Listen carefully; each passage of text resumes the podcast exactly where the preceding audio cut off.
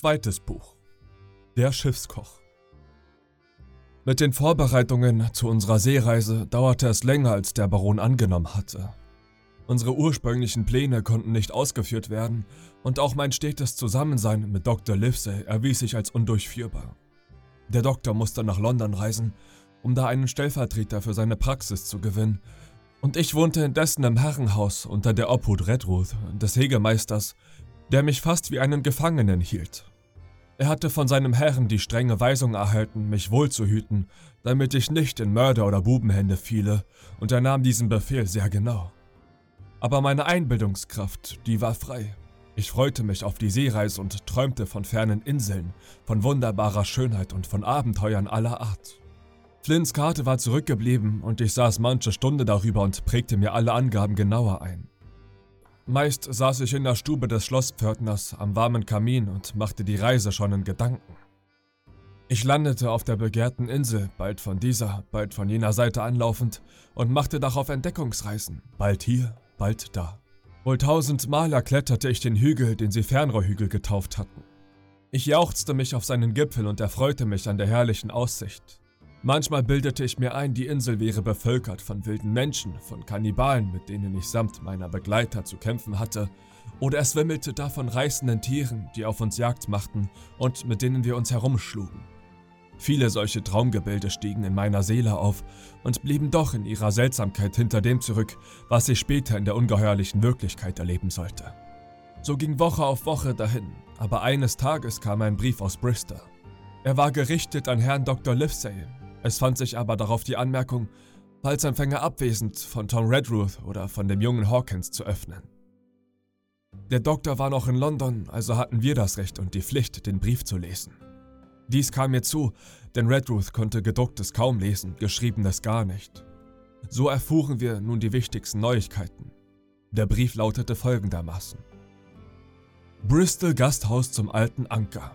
1. März 1755, lieber Livesey.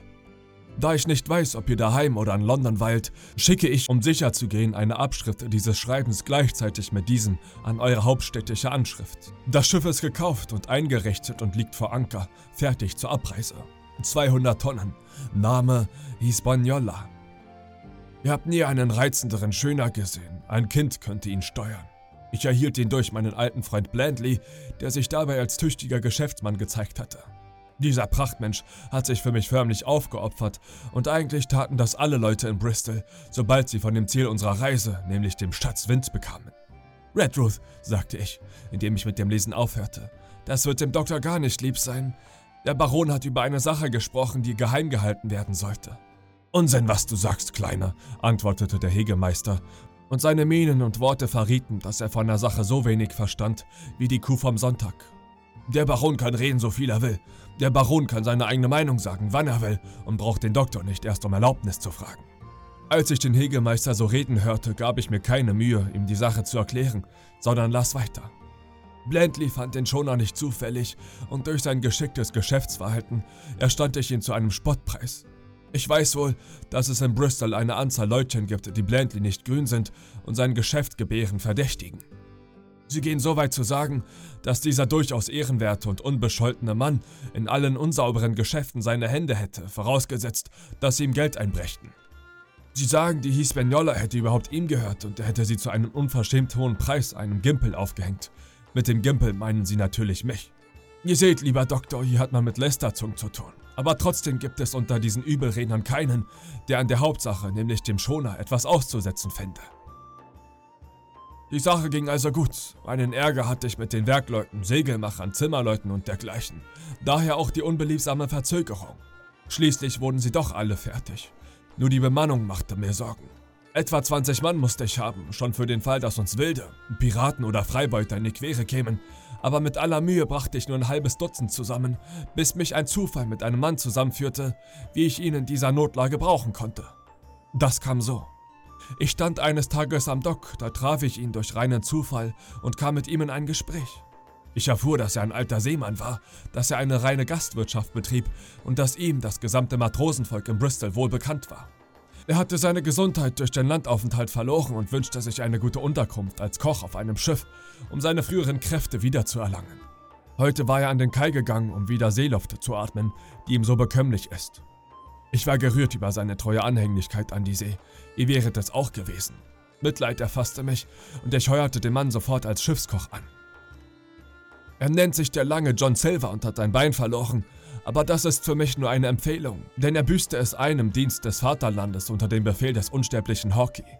Könnt ihr verstehen, dass der Mann vom Staat kein Ruhegehalt bekommt? Wir leben doch in einem abscheulichen Zeitalter. Nun gut, ich dachte, ich hätte mir einen Schiffskoch gesichert und erfuhr zu meiner Freude, dass ich damit eine ganze Schiffsgesellschaft erworben hatte. In Gemeinschaft mit Silva kriegte ich binnen wenigen Tagen eine Gesellschaft ausgepichter Wasserratten zusammen. Hübsch sehen sie nicht aus, das gebe ich zu, und die Mädchen werden ihnen wohl nicht zublinzeln oder nachlaufen. Aber es sind, und darauf kommt es wohl doch am meisten an, wetterfeste, stehnackige Kerle, die der Gefahr zu trotzen wissen, und mit solchem Volk ist etwas anzufangen. Da mögen uns nur die Herren Freibeuter und Schnapphähne auf dem Meere kommen. Mit diesen Leuten zusammen fürchte ich mich nicht, die nehmen es mit einer Fregatte auf. Der lange John musterte auch zwei von den Leuten aus, die ich bereits vorher angeheuert hatte. Er muss es wissen, so ein alter Seelöwe hat in dergleichen Angelegenheiten einen schärferen Blick als unser einer. Es wären grüne Jungen, sagte er, die sollten erst in einem Froschpfühl wie der Nordsee Lehrgeld zahlen, ehe sie ihre Nase in die südlichen Breiten steckte, womit Passaten und Wirbelstimmen zu rechnen wäre. Ich bin gegenwärtig bei bester Gesundheit. Ich esse für zwei und schlafe wie ein Murmeltier. Aber ich werde mich erst so recht freuen, wenn wir alle an Bord sind und meine Kerle um das Gangspil trampeln. Seglig Ahoi und dreimal Hurra. Schatz hin oder her, mir hat's das Meer angetan. Schaukeln will ich zwischen Himmel und Wasser, so recht als freier Mann will ich mich fühlen, in frischer Brise und in eurer Gesellschaft. Also, mein lieber Doktor, kommt doch sogleich. Verliert nicht eine Stunde, wenn ihr mich liebt, ich vergehe vor Ungeduld. Lasst den jungen Hawkins zu seiner Mutter gehen und von ihr Abschied nehmen. Aber Redruth muss ihn zu seinem Schutz begleiten. Und dann beeilt euch beide, nach Bristol zu kommen. John Trelawney. Nachschrift Beinahe hätte ich vergessen zu sagen, dass Blantley, der Unermüdliche, versprochen hat, uns sein Schiff nachzusenden, wenn wir im Monat August noch nicht zurückgekehrt wären und bis dahin keine zuverlässigen Nachrichten geschickt hätten. Auch hat er einen tüchtigen Kapitän aufgegabelt. Der Mann ist auffallend steif und zurückhaltend, in seinem Benehmen, aber was den Dienst angeht, eine Perle. Der lange John Silver hat seinerseits einen ersten Steuermann entdeckt und für uns verpflichtet. Arrow heißt er und gilt als sehr tüchtig. Ich habe außerdem einen Bootsmann angeheuert. Jetzt strömen sie auf einmal entgegen. Dort, wo Tauben sind, da fliegen Tauben zu, so wie das Sprichwort sagt. Nun sind alle Posten aufs Beste besetzt und das wird bei uns wie am Schnürchen hergehen, wie auf einem Kriegsschiff. Ich kann auch hinzufügen, dass Silva keineswegs ein armer Teufel ist. Im Gegenteil, er besitzt ein ziemlich bedeutendes Bankguthaben, wovon ich mich selbst überzeugte, und hat es nicht nötig, das Kapital anzugreifen. Die Gastwirtschaft wird in seiner Abwesenheit von seiner Frau weitergeführt und die ist von sehr heftiger Gemütsart. Wir beiden alten Junggesellen können wohl nun verstehen, dass es nicht lediglich die Rücksicht auf seinen Gesundheitszustand ist, die ihn veranlasst, wieder zur See zu gehen. JT. Andere Nachschrift. Hawkins kann noch eine Nacht bei seiner Mutter bleiben. JT. Dieser Brief löste bei mir einen wahren Freudentaumel aus. Ich jubelte wie einer, der nicht ganz klar im Kopfe ist, und ärgerte mich nur über den alten Redroot, der nichts weiter zu tun wusste, als zu brummen und zu schimpfen. Jeder der ihm unterstellten Waldhüter hätte ja sicher für sein Leben gern getauscht, denn eine solche Gelegenheit bot sich nicht wieder. Aber der Baron hatte es nun einmal so bestimmt und gegen den Willen des Gutsherrn geschah nichts. Allen diesen Angestellten war sein Wille gesetzt und keiner hätte gewagt aufzubegehren. Tom Redruth durfte sich wegen seines Alters und langjährigen Dienstes mehr herausnehmen. Am anderen Morgen gingen wir beide zum Admiral Benbow und ich fand die Mutter hier wohlauf und gut gestimmt.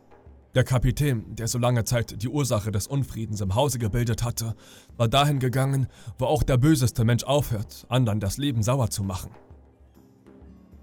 Der Baron hatte alles auf seine Kosten wieder hübsch herrichten lassen. Die Gaststube war frisch geweißt und gestrichen, das Wirtshausschild neu gemalt und für die zertrümmerten Möbel hatte er andere aufstellen lassen, darunter einen sehr bequemen Lehnsessel, in dem sich Mutter in der Gaststube ausruhen sollte. Außerdem hatte er ihr einen Hausburschen besorgt, der ihr in der Wirtschaft, namentlich im Keller, zur Hand gehen sollte, wenn ich nicht daheim war. Als ich diesen Jungen sah, wurde mir meine Lage zum ersten Mal völlig klar. Bisher hatte ich den Kopf nur voll Abenteuer, die ich draußen erleben wollte, aber an Heimat und Vaterhaus dachte ich nicht. Jetzt, wo nun dieser fremde Junge im Hause wirtschaftete und der Mutter zur Hand ging, brach ich in Tränen aus. Es war mir zumute, als ob ich nicht mehr so recht hierher gehörte und keinen Anspruch hätte auf die Heimat, in der ich aufgewachsen war. Der Abend ging vorüber, die Nacht auch, und am Morgen des anderen Tages machten wir, Redruth und ich, uns fertig, wieder zurückzuwandern. Ich sagte der Mutter Lebewohl für lange Zeit. Ich verabschiedete mich von der Küste mit ihren Felsen und Klippen, von der Bucht mit ihrem gleichmäßigen Wellenschlag, von der mir so bekannten Gegend, in der ich aufgewachsen war und die ich bisher nie verlassen hatte. Ich begrüßte auch zum letzten Mal den guten Admiral Benbow, und es kam mir vor, als ob der alte Bau meinen Herzen näher gestanden hätte, ehe ihn der Baron auffrischen ließ. Und ich dachte an den Captain, den ich so oft gesehen hatte, wie er am Strand dahinging, mit seinem alten Dreispitz, der Narbe im Gesicht, das Fernrohr mit der Messinghülse unter dem Arm. Wir schritten auf der Landstraße wacker aus, und als wir um eine Ecke bogen, war mein Vaterhaus unter Blicken entschwunden. Wir suchten dann gegen Abend das Gasthaus zum König George auf, das in der Heide liegt. Dort hielt die Post, die uns nach Bristol bringen sollte. Wir stiegen ein. Ich erhielt keinen guten Platz im Wagen, denn ich war zwischen Redruth und einem sehr beleibten fremden Herrn eingeklemmt, schlief aber dennoch ausgezeichnet, trotz der raschen Bewegungen des Gefährts und der kalten Nachtluft. Ich merkte es nicht, dass wir eine Station nach der anderen zurücklegten und erwachte erst durch einen derben Rippenstoß, für den ich meinen Nachbarn zu danken hatte. Ich sah, dass es bereits helllichter Tag geworden war und dass wir vor einem großen Haus in einer städtischen Straße hielten. Wo sind wir? fragte ich den Hegemeister. In Bristol, antwortete er. Wir müssen aussteigen. Herr Trelawney hatte seine Wohnung in einem Gasthaus in der Nähe des Docks genommen, um von da aus die Arbeiten auf dem Schoner besser leiten zu können. Dahin hatten wir zu gehen, und der Weg führte uns zu meiner unbeschreiblichen Freude die Kais entlang und vorbei an der Unmenge von Schiffen aller Art, Aufmachung und Nationalitäten. Was war da nicht alles zu sehen? Auf einem Schiff arbeiteten die Matrosen gemeinsam und sangen dazu ein Lied mit einförmiger Melodie.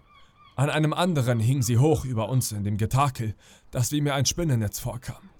Obschon ich mein ganzes Leben am Meeresstrand zugebracht hatte, schien es mir doch, als wäre ich der See nie so nahe gewesen wie jetzt. Der starke Geruch von Teer und Salzwasser war mir etwas Neues. Ich erblickte die wunderbar und kunstvoll gestalteten Schiffsschnäbel, feine Holzarbeiten mit prächtiger Bemalung und Vergoldelung. Und die waren alle schon in fremden Ländern gewesen. Und die Seeleute erst, da kamen sie an, alte und junge, Ringe in den Ohren, die Backenbärte gelockt, die Zöpfe teerig, kamen an so breitspurig gehend, als wären sie noch auf den Schiffsplanken. Und ich sage euch, wären mir Könige und Erzbischöfe in ihrer vollen Pracht begegnet, so würde ich an ihnen nicht mehr Freude empfinden, als bei diesen Seeleuten. Und bald schon sollte ich selber zur See gehen. Zur See mit einem Schoner, mit einem wohlwollenden Schiffsherren, einem menschenfreundlichen Arzt und einem einbeinigen Koch. Zur See, in eine unbekannte Gegend, auf eine verlorene Insel, um das selbst einen vergrabenen Schatz ausfindig zu machen. Während ich noch so in wachen Träumen ging, kamen wir vor das Gasthaus, in dem der Baron wohnte, und trafen ihn bei bester Laune. Er war als Seeoffizier gekleidet, ein blaues, dauerhaftes Seemannstuch. Und er lächelte wie einer, der ein schweres Stück Arbeit hinter sich gebracht hat und sich nun über den Erfolg freut. Oh, da seid ihr ja, rief er. Und der Doktor kam gestern Abend von London. Nun ist die ganze Gesellschaft vollzählig beisammen. Oh Herr, rief ich, wann segeln wir ab? Wann? sagte er. Wir segeln morgen.